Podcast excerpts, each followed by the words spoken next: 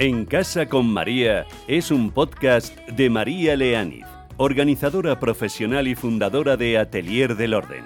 Charlamos sobre orden y organización, cómo poner orden en tu casa y en tu mente para llevar una vida organizada y ser más feliz.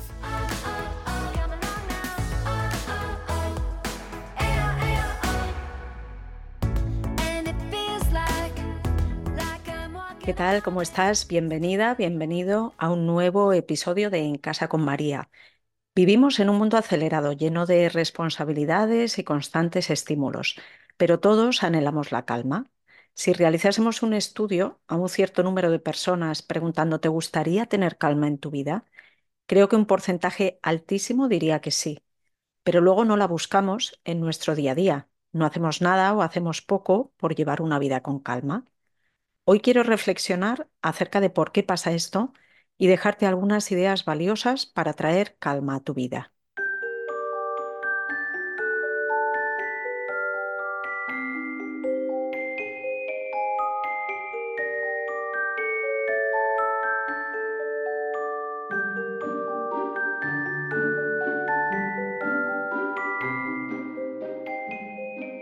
La calma, la paz, la serenidad, la tranquilidad eran vistas en la antigüedad como un valor a cuidar.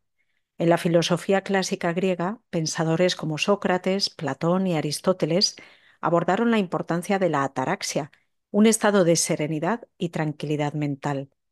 Y en filosofías como el budismo o el taoísmo, la calma y la paz interior eran y son fundamentales. La meditación, por ejemplo, es una práctica común en estas tradiciones para alcanzar un estado de tranquilidad y comprensión profunda. En la ética romana, los estoicos como Séneca y Marco Aurelio abogaron por la serenidad y la aceptación tranquila de las circunstancias como parte de una vida ética. En diversas religiones antiguas, como el hinduismo y el confucianismo, se enfatizaba la importancia de vivir una vida equilibrada y en paz. El equilibrio emocional y la tranquilidad eran considerados fundamentales para el bienestar espiritual. Y durante la Edad Media, la idea de la paz interior y la tranquilidad mental también fue promovida por pensadores y líderes religiosos. En las sociedades modernas, esta concepción se ha ido perdiendo porque han ido tomando el control la ambición, el ansia de poder, el deseo de poseer más, de mejorar nuestra calidad de vida. Y esto no sería malo si no nos hubiese abocado a una vida llena de prisas, donde pararse o estar tranquilo se interpreta como pereza, pasividad o falta de ambición, cuando en realidad la calma es una herramienta poderosa para la toma de decisiones conscientes y la gestión del estrés. La calma es más que un simple estado de relajación. Es una herramienta esencial para afrontar los desafíos diarios y vivir una vida plena. No está reservada solo para algunos privilegiados que se lo pueden permitir porque tienen sus necesidades cubiertas sino que puede ser cultivada por cualquiera que esté dispuesto a comprometerse con ella.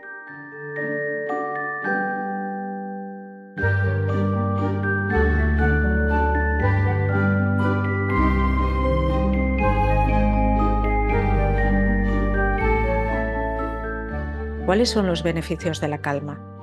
El primero es el impacto positivo que tiene en nuestro organismo, reduciendo los niveles de estrés e impulsando la propagación de las hormonas del bienestar. En muchos casos se ha asociado con una menor presión arterial y una respuesta inmunitaria más fuerte. La calma actúa como un antídoto natural contra el estrés. Tiene una influencia directa en nuestra salud mental. Permite afrontar situaciones difíciles de una forma más tranquila y reflexiva. Contribuye a la estabilidad emocional y nos proporciona una perspectiva más equilibrada que nos permite suavizar situaciones de ansiedad o depresión.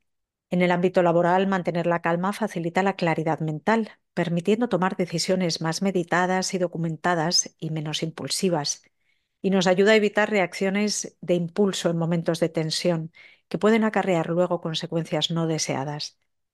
La tranquilidad facilita la concentración y el enfoque en tareas específicas, por lo que contribuye a un rendimiento más eficiente en cualquier actividad. La paz mental crea un espacio propicio para la creatividad y la resolución de problemas y nos permite ver situaciones y problemas desde diferentes perspectivas, lo que propicia el encontrar soluciones que en estado de ofuscación no veríamos. Desarrollar la calma puede fortalecer, por tanto, la capacidad de superar obstáculos. Y por último, la serenidad favorece un estilo de vida saludable, al reducir la necesidad de recurrir a comportamientos perjudiciales como la comida emocional o el abuso de sustancias. La calma no solo beneficia a quienes la practican, sino que también tiene un efecto contagioso en el entorno. Las personas tranquilas suelen ser líderes más efectivos, resuelven problemas con mayor claridad y fomentan un ambiente positivo a su alrededor. En un mundo lleno de ruido, la calma es un camino que podemos recorrer hacia la paz interior y la conexión genuina con los demás.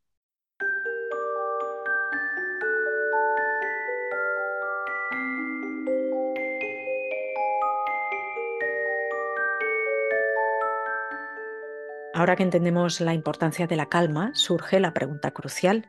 ¿Cómo podemos ser personas más calmadas en nuestra vida cotidiana?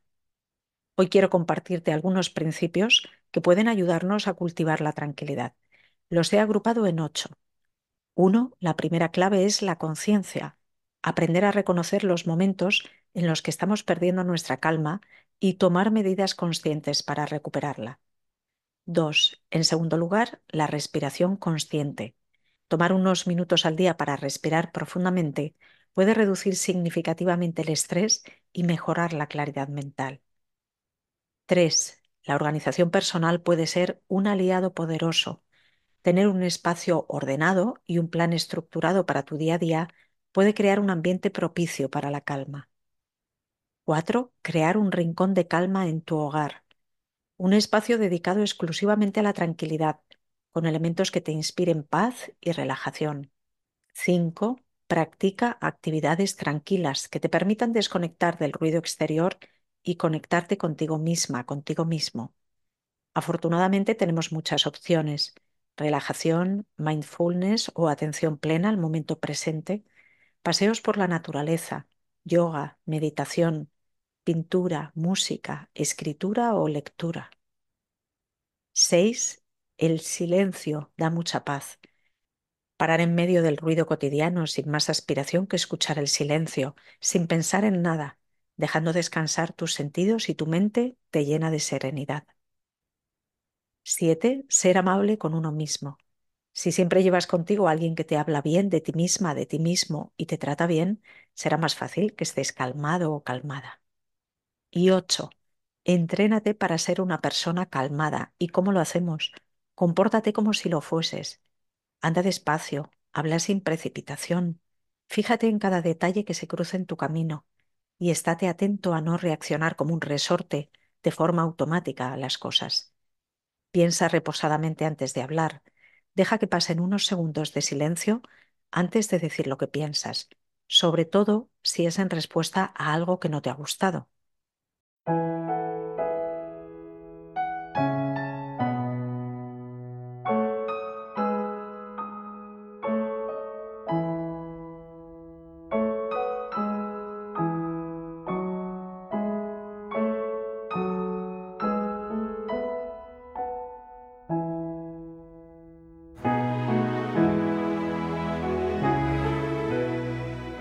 Hay muchos libros escritos sobre el tema de la calma, una gran cantidad de literatura que aborda este tema desde diferentes perspectivas. Te dejaré varios en el texto del podcast. De momento, de entre los clásicos, déjame que te recomiende El arte de mantener la calma, de Séneca. En realidad es un extracto para consumo fácil de la obra Sobre la ira que escribió Séneca. Parece mentira que el filósofo lo escribiese en el siglo I después de Cristo, porque nos deja enseñanzas aplicables a numerosas situaciones de la vida de hoy.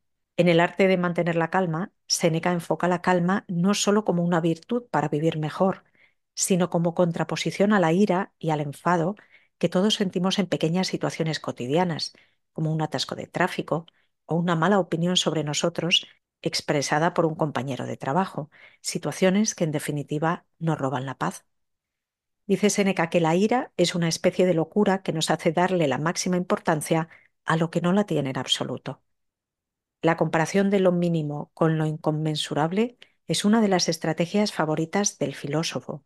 Al cambiar de perspectiva, se pone en cuestión si tiene sentido la cólera. Para alejarnos de la ira y cultivar la serenidad, Séneca nos aconseja no sobrecargarnos de obligaciones y no emprender tareas abocadas al fracaso. Los remedios contra la ira, nos dice, son dos. No sucumbir a la ira y no cometer barbaridades si sucumbimos. ¿Y cómo no sucumbir a ella?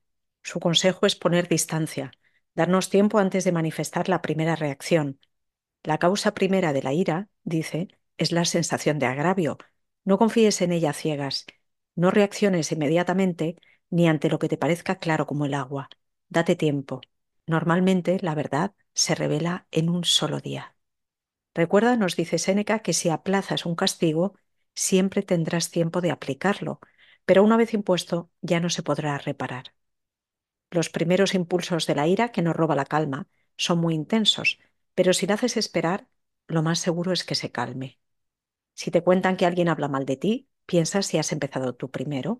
Piensa de cuánta gente has hablado tú mal en los últimos meses. Piensa que unas veces la gente no pretende causarte mal, sino que lo causan en tu beneficio. Otras lo causan obligados por otros y otras sin darse cuenta. Recuerda que la calma es un regalo que nos damos a nosotros mismos y a los demás. Creo que merece la pena traerla a nuestro día a día.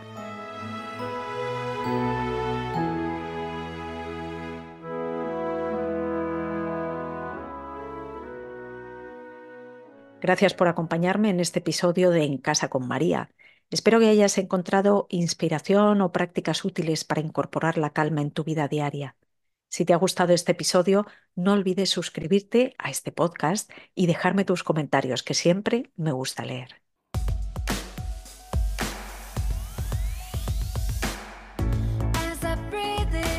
En Casa con María es un podcast de María Leániz organizadora profesional y fundadora de Atelier del Orden.